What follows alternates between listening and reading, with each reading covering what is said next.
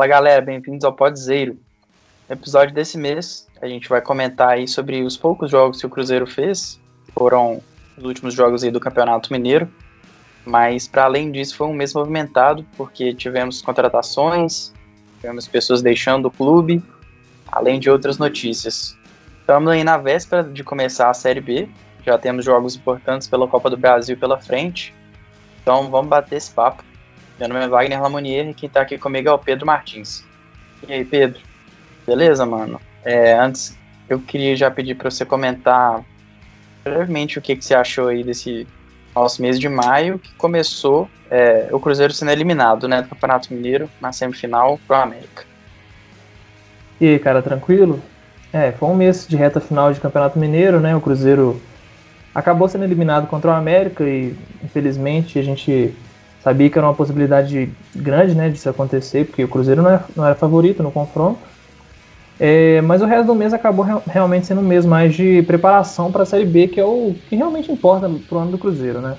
Algumas chegadas, algumas saídas e nós vamos conversar sobre, sobre cada uma dessas novidades. Vamos lá então, só para entrar um pouquinho mais nesse, nessa semifinal, né? Realmente o América tinha aí favoritismo, não só por questão de elenco, por ser um time que está disputando a Série A, é, por ter né, um elenco que já está montado aí há mais tempo também, tem um Lisca que já está na frente, mas tinha também a vantagem dos dois empates, né? Porque se classificou na nossa frente.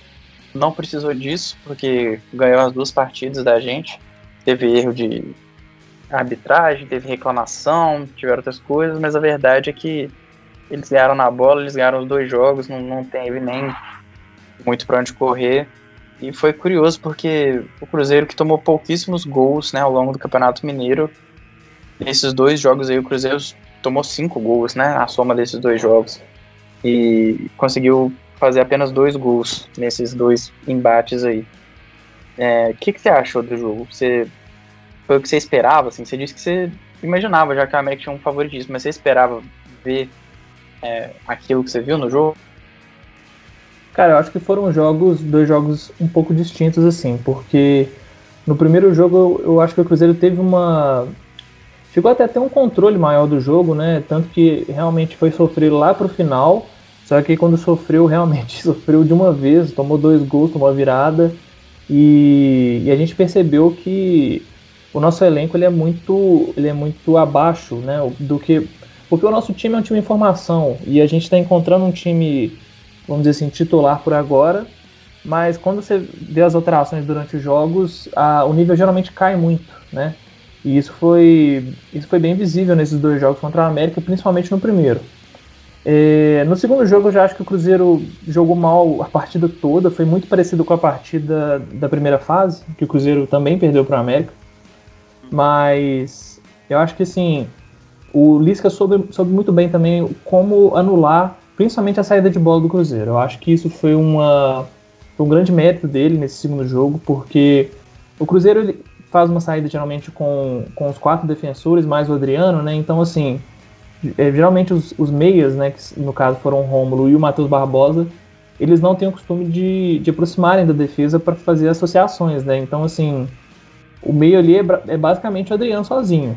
E o, o, e o Lisca fez exatamente isso, botou um cara para ficar no, no Adriano o tempo todo, e aí o Cruzeiro tinha que sempre tentar forçar a saída de bola com os laterais, né, geralmente com lançamentos, e o que não estava funcionando, né? Foram assim inúmeras tentativas e, e nossos atacantes não ganhavam, até porque nossos atacantes são é, Bruno José, que se eu não me engano tem 1,70 de altura, o Ayrton é. tem 1,70 e poucos e o Sobis também não é muito alto. Então não é, não é jogo para o Cruzeiro ficar disputando bola no alto contra zagueiro de 1,90, 1,80 e tantos. Então, assim, eu acho que isso foi talvez, vamos dizer que o principal mérito do Lisca, nesse, principalmente nesse segundo confronto, e mostrou uma, uma dificuldade do Cruzeiro de se adaptar a dificuldades que, que o adversário pode impor, né? É, e tanto que o, alguns jogadores que estavam indo bem no, nos jogos anteriores também acabaram jogando mal, né? Tipo assim, não é para queimar ninguém, mas o, o Everton falhou, né? Nesses, nesses jogos, ele não conseguiu render o que ele estava rendendo. Claro que ele é um jogador formação também, assim como o time do Cruzeiro. Mas ele é um jogador novo que está se consolidando ainda no meio profissional, e não só ele também, para ser justo, o Rômulo, por exemplo, que estava é, entrando bem nos jogos, que estava com bastante segurança, conseguiu ajudar muito pouco, né? A gente esperava que ele fosse é, ter uma liderança técnica ali, mas nesses dois jogos especificamente foi mal, tanto que no segundo jogo ele foi substituído com 45 minutos. E só para voltar numa coisa que você tocou, que realmente os dois jogos foram muito diferentes. No primeiro jogo, inclusive, plantava 1x0 pro Cruzeiro. O Cruzeiro faz um 2 a 0 né, num gol impedido. É, bem impedido, né, pelo, pelo VAR. Mas assim, se a gente faz aquele 2 a 0 ali, ia, ficar muito difícil do América virar ou empatar e tal. Eu acho que pelo clima que o jogo ia, ia ficar, né? E aí, quando foi anulado, a gente sentiu isso, eu acho, e, e o América mexeu bem, o Cruzeiro. Não é nem que o Cruzeiro mexeu mal, mas a reposição não estava tão à altura, então a gente sofreu muito do jeito que você falou no final, tomou a virada. E eu acho que concordo 100% quando você disse que no segundo jogo a gente realmente só jogou muito mal mesmo, assim como no jogo que aconteceu no durante a, é, a fase classificatória normal do, do Campeonato Mineiro. É, esses foram dois jogos né, do mês, foram dois jogos por competições oficiais. E aí o Cruzeiro ficou um tempo porque ia ter o, a final do Campeonato Mineiro e tem um. A, a Série B ainda não começou, a gente não tinha compromisso na Copa do Brasil. E o Cruzeiro marcou aqueles dois jogos treinos contra o Boa Vista e contra o Boa. Aconteceram até no mesmo dia, teve transmissão com imagens no canal do YouTube do Cruzeiro. Eu assisti quase tudo do primeiro jogo e só o primeiro tempo do segundo jogo, mas eh, vi os lances depois, vi muita gente comentando, imagino que você também. É, e curioso, né? No primeiro jogo, que foi mais cedo contra o Boa Vista, ficou 1 a 1 O Cruzeiro marcou o gol com o Sobs, era o time titular, digamos assim, né? O time principal, a base que já vinha jogando e os jogadores recém-contratados estrearam. É, e aí o time só empatou. E aí no jogo da parte da tarde, onde jogadores que não foram utilizados de manhã jogaram, também alguns jogadores mais novos que não tiveram oportunidade ao longo do Campeonato Mineiro puderam jogar. E aí o Cruzeiro pegou e ganhou o jogo, né? De 2 a 0 com dois gols do Stênio. O é, que, que você achou, assim? Você assistiu? Claro que é jogo treino, né? Não dá também para tratar isso como se fosse um grande parâmetro, mas foi bom, né? Ver, ver alguns jogadores que a gente não tinha visto ainda. O que, que você achou desses jogos? É, realmente é, o jogo treino é bom exatamente para isso, né? Pra gente conseguir ver o que os jogadores estão rendendo exatamente no, na parte que a gente não tem geralmente acesso, né? Que são os treinos. E o primeiro, o primeiro jogo, eu pra ser sincero, foi o que eu menos vi. Eu vi muito mais do segundo. Porque, até por isso que você falou, como era geralmente o pessoal de sempre que no primeiro, né? Eu não tava muito animado para ver, não. Essa mesma galera de sempre, é, Matheus Barbosa, eu já não tava muito afim deixei para ver mais pro, o segundo jogo e, e assim, deu para perceber que alguns jogadores que a própria comissão técnica estava meio que escanteando, né? Dá para perceber que eles têm muita coisa a agregar, né? O, o, o Stênio, que marcou os dois gols, né? O Stênio até tem entrado um pouco mais assim, mas igual o Paulo jogou muito bem, o Marco Antônio entrou e assim, pouquíssimo tempo que ele teve para mostrar alguma coisa, ele conseguiu dar uns quatro, achar uns quatro passes muito bons, né? Então, é, eu acho que dá pra gente perceber que tem qualidade na nossa base, né? Basta querer realmente usar e a gente tem que entender o porquê que não é utilizado, porque muitas vezes a gente vê o pessoal usando a, o seguinte argumento de que provavelmente esses jogadores eles não estão rendendo muito nos treinos, né? Mas e aí, agora que a gente está vendo os treinos e está vendo eles rendendo exatamente nos treinos, é não tem muito para onde correr, né? Não tem muita explicativa, não tem muita explicação além de Além de que talvez tenha alguma coisa que a gente não tá sabendo. Uhum. É, e assim, é, chegou a ser.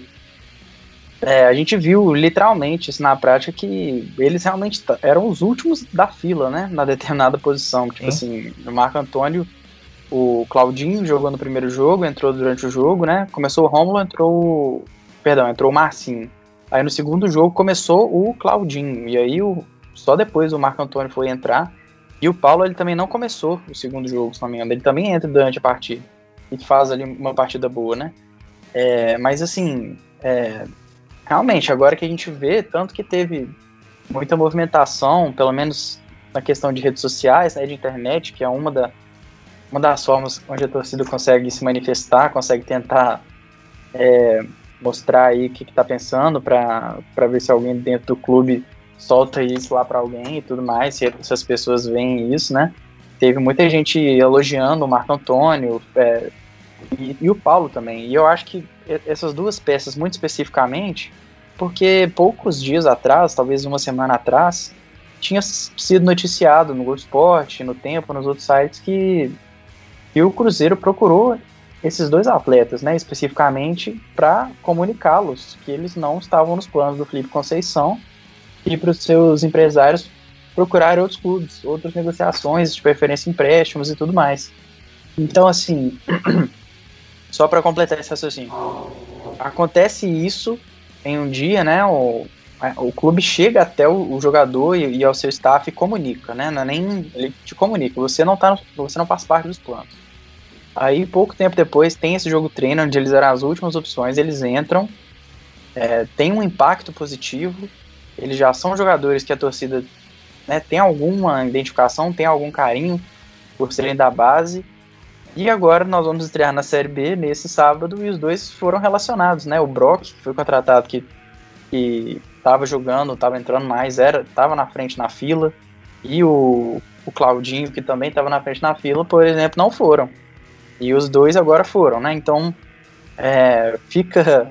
É, a gente fica pensando, será que eles estão ouvindo a torcida? Ou será que é uma coisa tipo, eles realmente não têm um critério muito aparente, aí eles estão vendo o que, que dá e tal? É uma coisa que fica na nossa cabeça, assim, mas, mas eu penso que pelo menos para isso, assim, esse, esse jogo treino pode ter servido, pode ter trazido essa coisa de boa pra gente, né? Porque realmente não utilizar esses jogadores agora, eu não acho que seria muito inteligente da parte do Cruzeiro. É, com certeza, é exatamente isso. E eu acho que, é igual você disse, o mais estranho, porque é claro que a gente realmente quer que esses jogadores tenham oportunidade, né? Eles são ativos do Cruzeiro e eles são da base, então a gente já tem um, um carinho maior por eles. Então, realmente o que a gente espera é que eles, que eles recebam a oportunidade, recebam sequência igual outros jogadores que são abaixo tecnicamente, a gente pode dizer. É, recebem, né? Recebem muitos jogos. Então, assim, acaba não sendo nem sequer justo. E, e, é realmente muito estranho quando você vê que num dia eles estão numa lista de dispensa e no outro dia eles estão sendo relacionados, tirando jogadores que supostamente estavam na frente, né, na fila, igual você disse. Então, realmente é.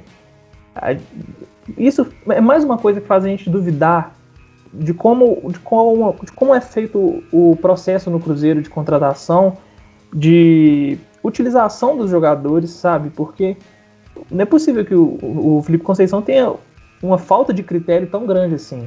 Para um dia tá falando que um jogador não serve para o elenco e no outro dia você tá pensando que ele é assim o seu reserva imediato, né? Então daqui a pouco pode ser o, o até mesmo o titular. Vai que acontece alguma coisa com um dos zagueiros que tá que tá relacionado para o jogo desse final de semana. Sim. O Paulo vai ter que entrar, né? Uhum. Então, assim, muito, realmente é, é, tudo muito estranho e, e faz a gente realmente se questionar cada vez mais qual é o planejamento do Cruzeiro, porque a gente não pode errar esse ano de novo igual foi feito ano passado, não. Concordo com você. Inclusive, mas assim, você falou que não pode errar de novo como fez no passado. Em alguns pontos, inclusive, a gente já até tem errado, né? Assim, a gente já tá falando de elenco.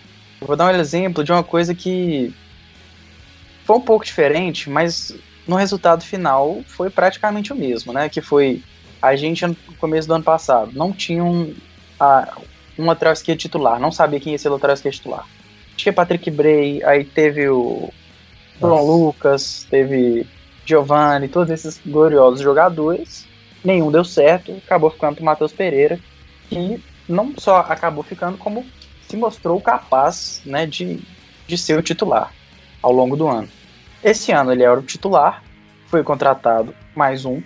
A gente pensou, é, deve ser mais um ali para fazer sombra a ele e tudo mais, para disputar a posição. E aí contrata o Alan Russell, né, que é um jogador caro, é um jogador que estava sendo estava no radar do América, que é um time que vai disputar a Série A, fez uma boa competição pelo, pela Chapecoense, é um jogador que né, um pouco mais experiente, que a gente sabe que é um estilo de jogador que recebe salário um pouco mais alto. É, e aí o Cruzeiro resolveu entrar nessa briga, contratar o cara para o cara fazer seis jogos, é, todo mundo entender que o Matheus Pereira era melhor, a ponto do Matheus Pereira ganhar a vaga e o Cruzeiro perceber que não vale a pena manter esse cara no banco. Então, assim, contratou para ser titular, né? Porque, mais uma vez, menosprezou o Matheus Pereira. Porque se o cara ficou no banco e o Cruzeiro pensou, é, realmente não dá para manter esse cara para ele ficar no banco, é, contratou para ser titular. Então repetiu esse erro e repetiu mais classicamente porque se desfez do cara, assim como fez com os outros laterais na temporada passada, e aí subiu um cara da base. Aí que agora é o, é o lateral esquerdo reserva imediato do Matheus Pereira, e ao que, ao que parece vai ser ele, né? Não sei se vai contratar mais alguém, mas ao que parece, pelo menos nesse momento, é ele que é o reserva imediato. É, e o que é absurdo nessa história é que o Cruzeiro é, disputou a negociação com o América, né? E aí convenceu o jogador, oferecendo um salário maior, e agora vai pagar, vai continuar pagando parte do salário para ele jogar é, a Série A para outro clube, ainda mais o América. Então, que lambança. Então, só para a gente continuar falando do elenco, né? É, tiveram algumas chegadas e algumas saídas ao longo desse mês. É, algumas saídas ainda não foram concretizadas, mas estão ali para jogo, né? Como o caso do Ariel Cabral, que recebeu sondagem do Botafogo, como o caso do Thiago, que tá era um caso parecido com o do Marco Antônio e do Paulo, né, que foi comunicado para procurar outro clube, mas não teve tanta comoção assim para que ele ficasse, ele realmente não não fez por merecer em algum momento também, assim, algo que despertasse uma vontade do torcedor que ele ficasse. Acho que ele é o pior atacante do mundo, mas realmente acho que pelo número de jogadores que a gente tem no elenco nessa posição, é, realmente é interessante para ele buscar um empréstimo, mas ainda não foi concretizado. Tem a situação do Marcelo Moreno, que tá esse vai não vai, mas até o momento é atleta do Cruzeiro. E aí tem uma lista de saídas que já aconteceu, do Rússio, foi para o América, e do Léo, né, dispensado. É, então, só para a gente pontuar, eu esqueci de falar do Potker também, que também não está 100% oficializado, mas já não está treinando com o grupo, já está negociando, parece que tem umas duas semanas. Dessas saídas aí, claro que a do Léo impacta pela forma que foi, mas é, o que, que, você acha? Assim, a perda para o nosso elenco é muito grande, a gente repôs alguns jogadores que a gente vai chegar neles daqui a pouquinho, você acha que a gente repôs a altura? O que, que você acha de, de tudo isso, assim, dessas saídas? dessas possíveis saídas e dessas já concretizadas. É, nesse caso, repor a altura nem não significa uma coisa muito boa, né? Porque os jogadores que estão saindo são de um nível bem baixo. É, o Léo realmente foi muito estranho, né? Tudo da forma que aconteceu e ele dando a versão dele, o Cruzeiro dando uma outra versão, né? De como ocorreu a negociação. Mas esses outros jogadores aí, eu acho que realmente é melhor para o Cruzeiro, é melhor para eles também. O Thiago, você disse, é um cara que está muito queimado com a torcida, né? Então, é até bom ele receber mais oportunidades em outro time, é, um ambiente melhor para ele. O, o Potker era óbvio, né? Era óbvio que não ia dar muito certo. E o Cruzeiro ainda teria que começar a pagar o salário dele agora, porque a negociação com, com o Internacional era de que eles pagariam o salário do Potker por um período, depois o Cruzeiro começaria a pagar um salário de 300 mil reais para o Potker. 300 mil reais para William Potker, né? Então, assim, é, realmente tinha que se livrar dele na primeira oportunidade. Surgiu, pelo visto, parece que realmente vai embora, né? Espero que vá. É, o Alan Ruschel, você já falou muito bem, né, sobre toda a situação, então acho que nem cabe eu falar muito mais. É, quem mais que falta? O Wellington e o Arthur, eles foram emprestados pro Isso. Brasil de Pelotas, que também vai disputar a Série B, e o Rafael Santos, que também até foi cogitado que ele fosse reintegrar o elenco para pegar essa reserva aí do Matheus Pereira, mas, mas ele acertou com a Ponte Preta e vai disputar também a Série B do Campeonato Brasileiro. É, realmente, o Wellington é um cara que eu acho que também teria pouco espaço agora, né? Porque o Cruzeiro já tá com alguns jogadores de beirada e ele não é um cara que geralmente consegue resolver o, o problema, né? Quando entra nos jogos. Até conseguiu alguns bons, vamos dizer assim, alguns bons últimos 15 minutos, 10 minutos. Mas mesmo assim ainda é um jogador que eu acho que é aquele cara que a formação dele vai talvez demorar um pouco mais, sabe? Ele vai talvez se desenvolver um pouco mais para frente. É, o Arthur também é o mesmo caso de a posição já está repleta de jogador, então não, também não teria muito espaço por aqui. Além de também ser um, um, zagueiro não muito amigo da bola, né? Então acho que não, não encaixa muito no que o, o Felipe Conceição enxerga como futebol. Agora, o caso do Rafael Santos é realmente. É, realmente talvez seria interessante a, a volta dele, né? Porque é um cara que você viu que conseguiu um destaque no Campeonato Paulista, que é o estadual mais forte do Brasil. E o Cruzeiro realmente estava com uma, com uma falta de, de laterais, né? Na lateral esquerda, na direita também, né? Mas agora chegou o poderoso Clebinho. Mas, de qualquer forma, agora que o Kaique subiu, acho que é uma boa oportunidade também pro, pro Rafael Santos em outro, em outro clube. Talvez ele seja até mesmo titular. E o Kaique também pode ganhar um pouco de sequência aqui. A gente espera, né? Aham. Uhum. E como você já citou, veio o lateral direito Clebinho, que foi o único lateral direito que veio, porque falaram que falaram que falaram do Joseph como lateral direito, né? E aí, na primeira oportunidade que tiveram de escalar o cara como zagueiro, isso aconteceu. Então, é mais uma daquele, daqueles casos da, da, do Cruzeiro, né? Como um todo, assim. Eu, porque isso não é culpa do, de quem faz o marketing, né? Ele é orientado a isso, a fazer todas as artes do cara como lateral direito, a entrevistá-lo como lateral direito e tudo mais, enfim. É, foi um é, golpe, né? Foi um golpe pra, pra mais, tirar mais o, um golpe, né? E pra tirar o Everton tirar. do time. Era um golpe, assim, Isso. claro que ia acontecer. E, enfim, vamos... Né, não quero ficar me alongando, porque a culpa também não é do Joseph, então eu também não vou, não vou ficar... Não é dele, né, assim, é de quem trouxe ele. Então, tomara que faça um, um bom trabalho aí, seja um cara correto. É, quem também veio foi o, o Flávio, né? Volante, que estava foi envolvido aí nessa negociação com a América, com o Ruxa também, que é um primeiro volante, que vem aí para disputar com, com o Matheus Neres a vaga aí de reserva imediato do Adriano, na minha opinião, porque para mim o Adriano tem que ser o titular, tem jeito. É, e também o Bissoli, né, que é atacante, a gente comentou que o que o Thiago tá, tá, de saída, que tem a situação do Moreno que tá indefinida, é, nem foi relacionado para esse último jogo. É, tem o Sobis no elenco que faz essa função, e agora tem o, o Bissoli também para brigar, e tem também o, o Zé Eduardo que tá com. A gente está aguardando ainda né, essa situação dele, de fazer o exame do coração e tudo mais. Parece que agora as coisas estão melhores, mas temos essa, esses, essas adições aí ao elenco.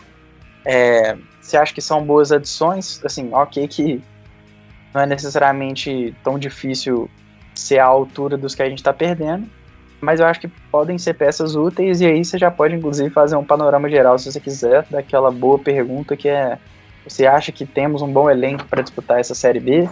Porque isso é um tema recorrente e agora a gente já está prestes a começar a Série B, né? A gente já tem um, um, esboço bem pronto do que, que vai ser o nosso elenco. Talvez venham mais uma peça ou outra, ou saia uma pessoa ou outra, mas é, o grosso, né, de um modo geral, é esse time.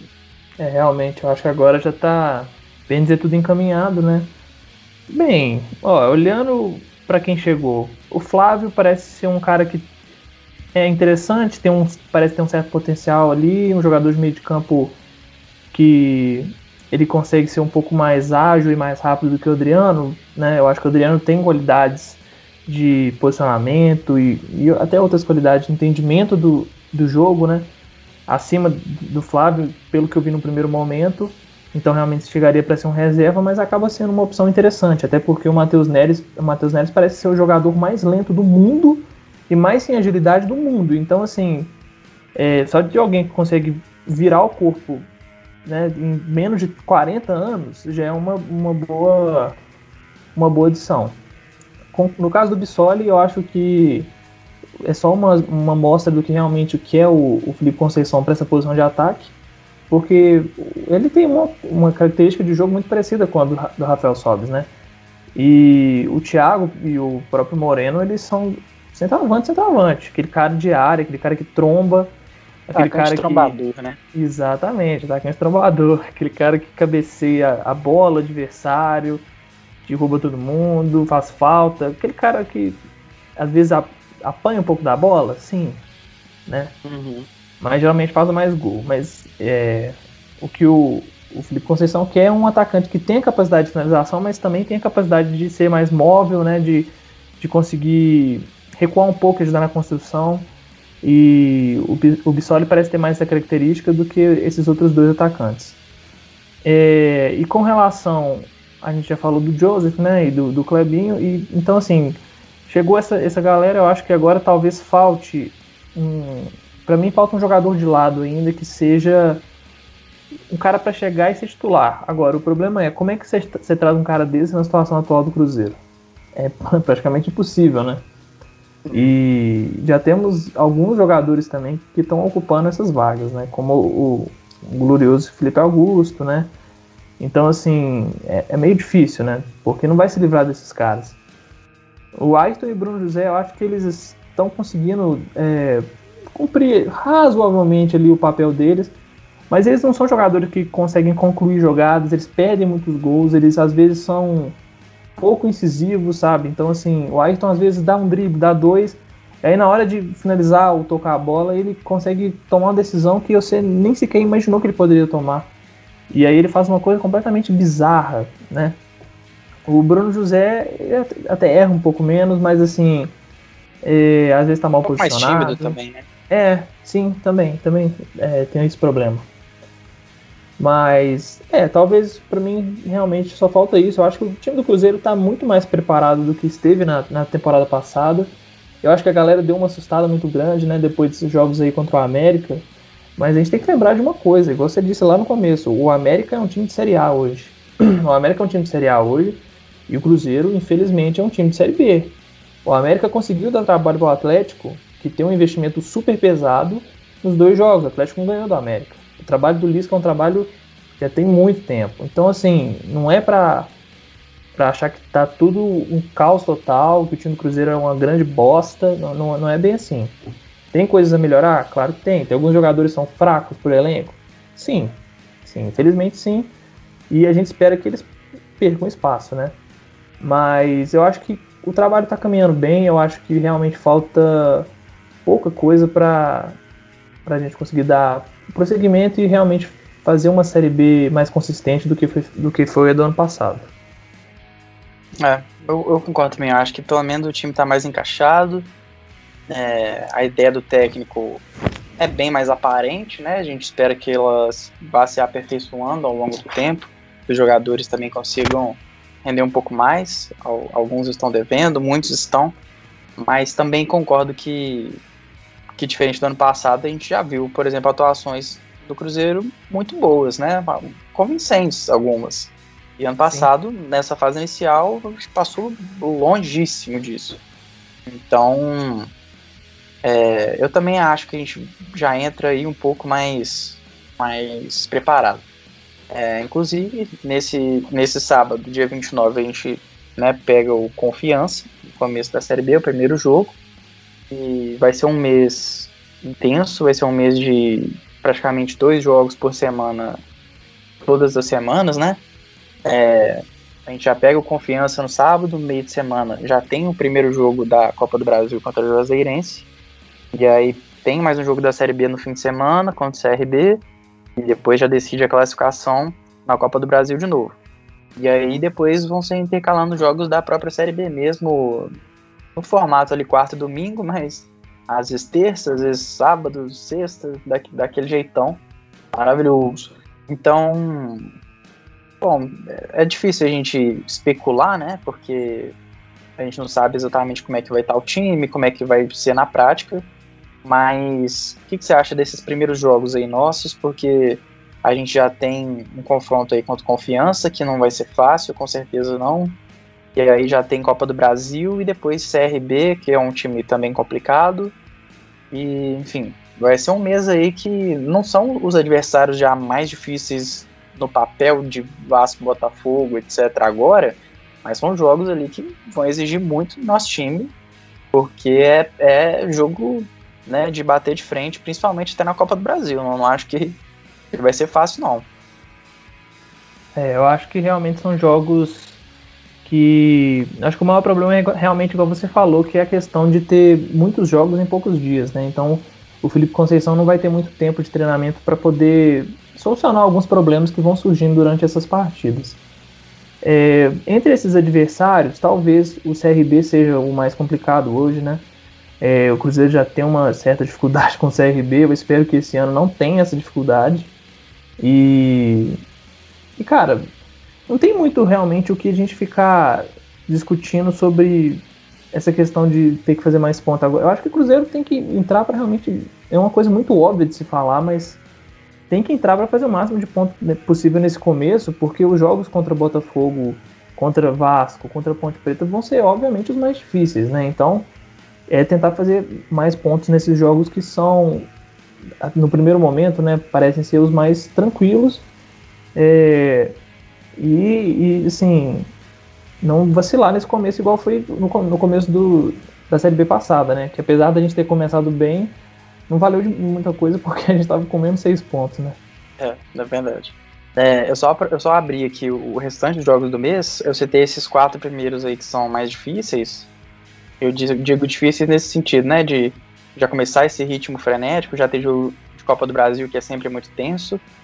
É, e a gente ainda, durante isso, é, ao longo do mês, a gente ainda pega Goiás, que é um adversário forte, a própria Ponte que você falou, o Operário, que estava pra brincadeira, no final da Série B passada eles tiveram chance real de subir mais do que o Cruzeiro, e tem o Vasco também, então assim, não tem, tem dessa, né? Quando a gente vê essa Série B tá cheia de time perigoso, não tem um que, que seja vitória certa, tem Coritiba, que a gente não falou, tem o Havaí, que é, que é bom time, Vitória, Náutico, enfim.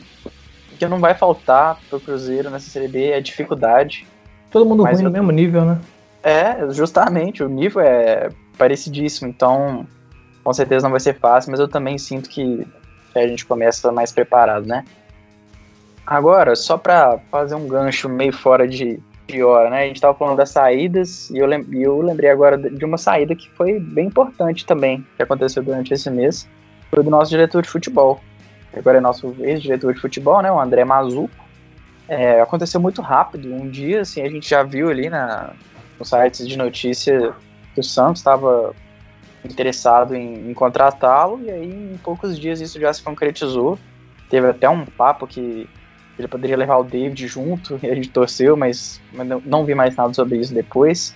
Alguns nomes foram é, falados, né, foram citados aí assim que, que o Mazuco saiu, alguns nomes para substituí-lo, no caso, mas o Cruzeiro ainda não é, anunciou quem que vai fazer essa função. E tá um pouco em aberto ainda, né? Você acha que a, que a perda do Mazuco agora, logo antes de começar a Série B, ela é muito grande? é, se a gente vai conseguir repor, enfim. É complicado, né, falar sobre isso sem ter anunciado substituto ainda, mas, mas não sei. Eu não, não tô com um bom pressentimento muito sobre isso, não. O que, que você acha? É complicado também por isso, mas também é complicado porque a gente não entende e não sabe até onde o Mazuco tinha uma liberdade mesmo para poder trabalhar e fazer as coisas do jeito dele, né? Porque eu acho que as primeiras contratações do Cruzeiro no ano, elas tiveram um perfil claro, era um perfil interessante, apesar de da maioria ter dado meio errado, mas assim, era um perfil que você você entendia, porque a situação do Cruzeiro demandava aquilo. Contratar alguns jogadores que fizeram boa Série B, né? Jogadores baratos, e formar um time a partir disso, e o que já estava aqui, né? E a base. Essa era a ideia de, de formação de elenco. E você vê que as contratações, vamos dizer assim, mais recentes, elas tiveram um perfil bem diferente. É, muita gente que dizem, dizem que tem alguma relação com o Felipe Conceição, né? É, ex-jogadores do América que trabalharam com ele. Dizem até sobre, sobre jogadores que são agenciados pela mesma empresa da, que, que agencia ele, né? Mas aí isso faz a gente não entender muito bem até onde eu, vamos dizer assim, os poderes do Mazuco, né? dentro da, da diretoria de futebol do Cruzeiro. Então, eu não consigo até medir se realmente vai ser uma perda muito grande e se alguém vier agora para o cargo, até onde vai poder fazer alguma coisa também. Uhum. E isso é muito complicado, porque se você, independente de você trazer um, um você trazer um, um, profissional bom, se ele não tem, se ele não tem as ferramentas e não tem a, a liberdade de, de fazer o que ele é exatamente o que ele é bom de fazer, não adianta nada, porque é muita gente tentando enfiar o nariz onde não sabe, onde não tem ideia de nada, né? Ou às vezes até coisas que a gente duvida da legalidade, né? Mas Sim. é melhor não entrar muito nisso. É... Então, assim, não adianta, tem que ser. É, a gente, claro que a gente vai torcer para ser um profissional, vamos dizer assim, reconhecimento no mercado, né, um profissional bom, mas também precisa da diretoria do Cruzeiro dar respaldo pro, pro cara fazer o trabalho dele. Então, Sim. Entender a realidade também é importante, né? A realidade do Cruzeiro não é trazer e falar assim que o cara pode falar assim, no Cruzeiro tem muito dinheiro, pode contratar quem você quiser, porque a realidade não é essa. Uhum. Então tem que saber trabalhar nisso. É, eu acho isso também. E é, assim, o, a gente não tá lá dentro, né? A gente não sabe, a gente vê fofoca de Twitter, de, de internet, né? Mas assim, o que é, o Mazuco, por que, que ele ia querer sair, né? Assim, qualquer pessoa que está dentro do Cruzeiro vai ter vários motivos para querer sair, primeiramente. Mas assim, ao que pa parece que pode ter acontecido é que o cenário para ele, é, ele realmente não estava tendo a autonomia que lhe foi prometida, né? Em algum momento, que foi o que ele se esperava ter. O que é uma coisa muito fácil de acreditar, porque a gente sabe que o que o Sérgio quer é, são subordinados, né? São pessoas que concordem com ele, são pessoas que não vão dar dor de cabeça para ele. É, e não é nem que o Mazuco fosse dar dor de cabeça, mas assim, quando chega uma proposta do Santos pro cara, quando chega uma oportunidade de se livrar de um cara que talvez você consiga colocar outro no lugar que seja mais compatível aí com seu estilo, ele vai olhar com bons olhos.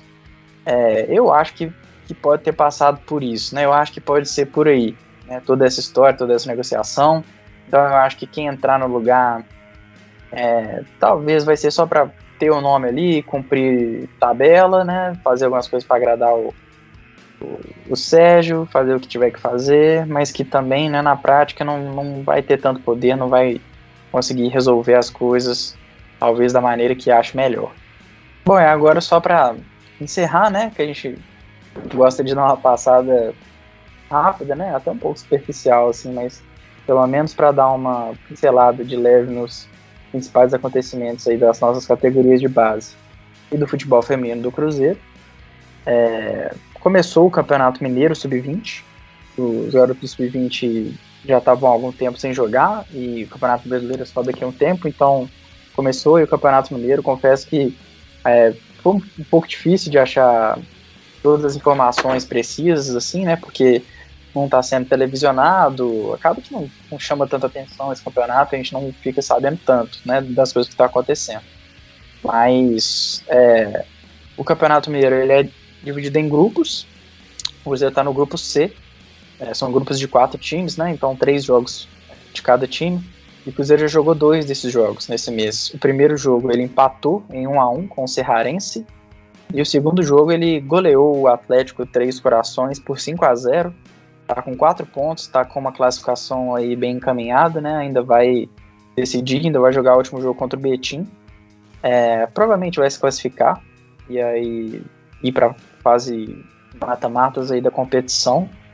É, o Cruzeiro contratou também, eu, né, eu acho, alguns jogadores para o sub-20, realmente Muito. não tenho tanto ao, ao que acrescentar quanto a isso.